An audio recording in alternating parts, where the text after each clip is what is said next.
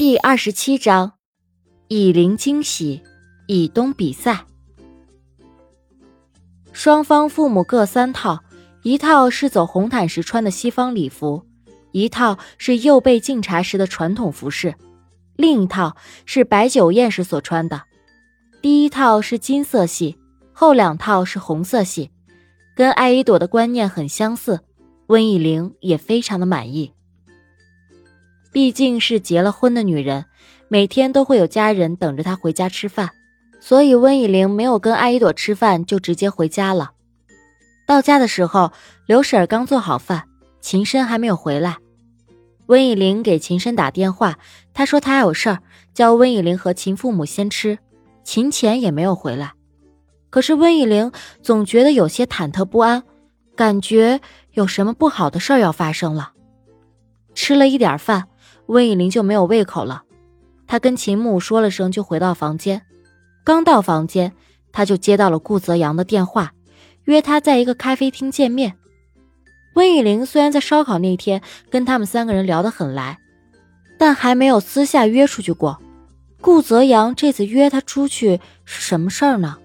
是关于秦先生还是苏静雅？但是听他的语气，好像听起来挺严重的。泽阳。你找我什么事儿？老大回家了吗？还没啊。他是出什么事儿了吗？他倒没什么事儿，是公司有点事儿。最近公司啊，在跟国外的一个公司啊谈一个大单。那个外国总裁不知道是什么奇葩，要求我们公司的董事长和董事长夫人一起出席。这不，你没去嘛，他就不开心了。我估计这单呐，就有点悬了。可他根本就没跟我说过这事儿啊！知道，他说他不愿意强迫你做任何你不想做的事儿。我知道，嫂子你不喜欢参加这些酒会，可是他是你的丈夫啊，该帮的忙还是得帮的吧？我知道了，泽阳，谢谢你告诉我，我现在就去。温以玲想起来，十多天前一个秦深公司股东的太太邀请她去参加一个酒会，温以玲拒绝了。秦深问他为什么，他说他觉得那个地方满是商业利益，还有攀比，不是真心的，他实在是不适应。秦深说：“这个大傻瓜。”温以玲确实不喜欢这样的酒会，但是得分陪在身边的人和发生的事儿啊。还好咖啡厅的附近就有一家爱依朵公司的礼服店，温以玲赶过去找了件白色的蕾丝拖尾长裙。还好没有卸妆，补补妆、涂涂口红就行了。对方总裁觉得很生气，认为这是一件不礼貌的事儿，所以合作也不太顺利。不就是一次出口的合作吗？还是自己的妻子感受最为重要。所以秦深准备走了。突然，温以玲不紧不慢地进入会场，找服务员问了他们在哪。秦先生，温以玲笑笑说。小季，你怎么来了？对不起，我来晚了。秦董，你不想给我介绍介绍这位美丽的小姐吗？哦，这是我夫人。秦深回答，他一时有些懵，他没有想到小菊会来。秦夫人，您好。您好。温以玲点点头。那位总裁最终还是跟秦深公司签了合同，因为温以玲把他之所以没去，后来又去的理由说了一遍。外国总裁感动的泪流满面，因为他的夫人在一年前去世了，在他看来，丈夫应该无论出席什么活动，都应该带着妻子，让妻子了解另一面的自己，这也是对妻子的一种尊重。他的夫人陪着他在这些商业场合出入了四十年。无一不认为他们俩非常的恩爱。一年前妻子的去世让他备受煎熬，他也非常讨厌穿着华服在这高档酒会喝着酒，却把妻子一个人落在家里的男人。当然，这些也是外国总裁的内心，是屏退了左右，请秦先生离开，才对温以玲说的。他跟你说什么了？一个悲伤的爱情故事。你不是不喜欢这样的酒会吗？那也得分人啊，傻瓜。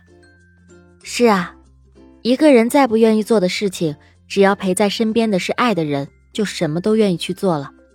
可是真的爱一个人，明知道他不愿意去做，自己也绝对不会去强迫他。就是因为两个人如此深的爱，什么不好的事情也可以变得更好。对于那个外国总裁来说，现在的每一天起码都是煎熬。在一个没有自己所爱的人的世界，一切都只是漫长的等待，等到的也只是埋入黄土，却最终不能相见。秦深还没有吃饭就去了酒会，到了酒会又只是喝酒。回家之后，温以玲亲自下厨煮了一碗温家特制的水煮面，绝对的传女不传男。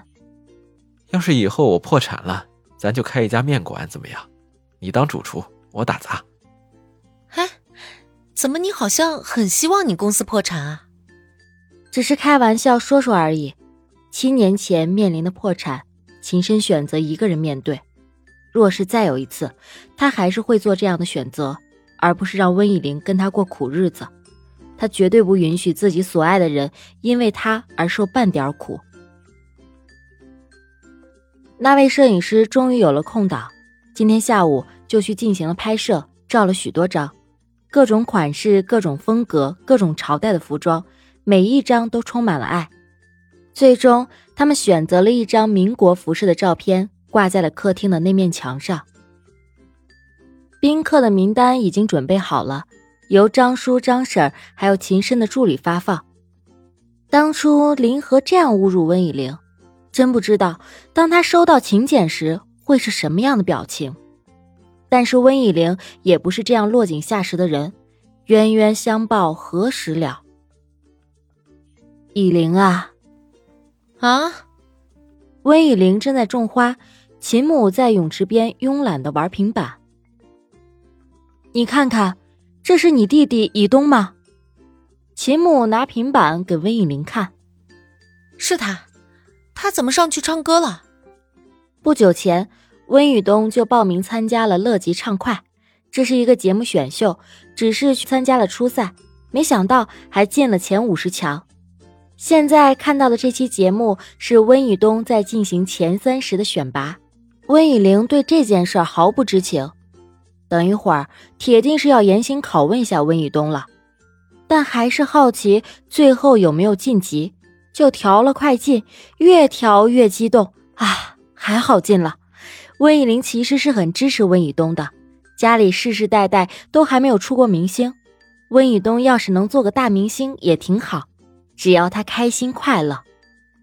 温以玲决定叫温以东来家里吃顿饭，问问他到底是怎么回事。这个孩子都学会不跟家人商量就做决定了，看来真的是长大了，他已经不再是小孩子了。温以东是个大帅哥。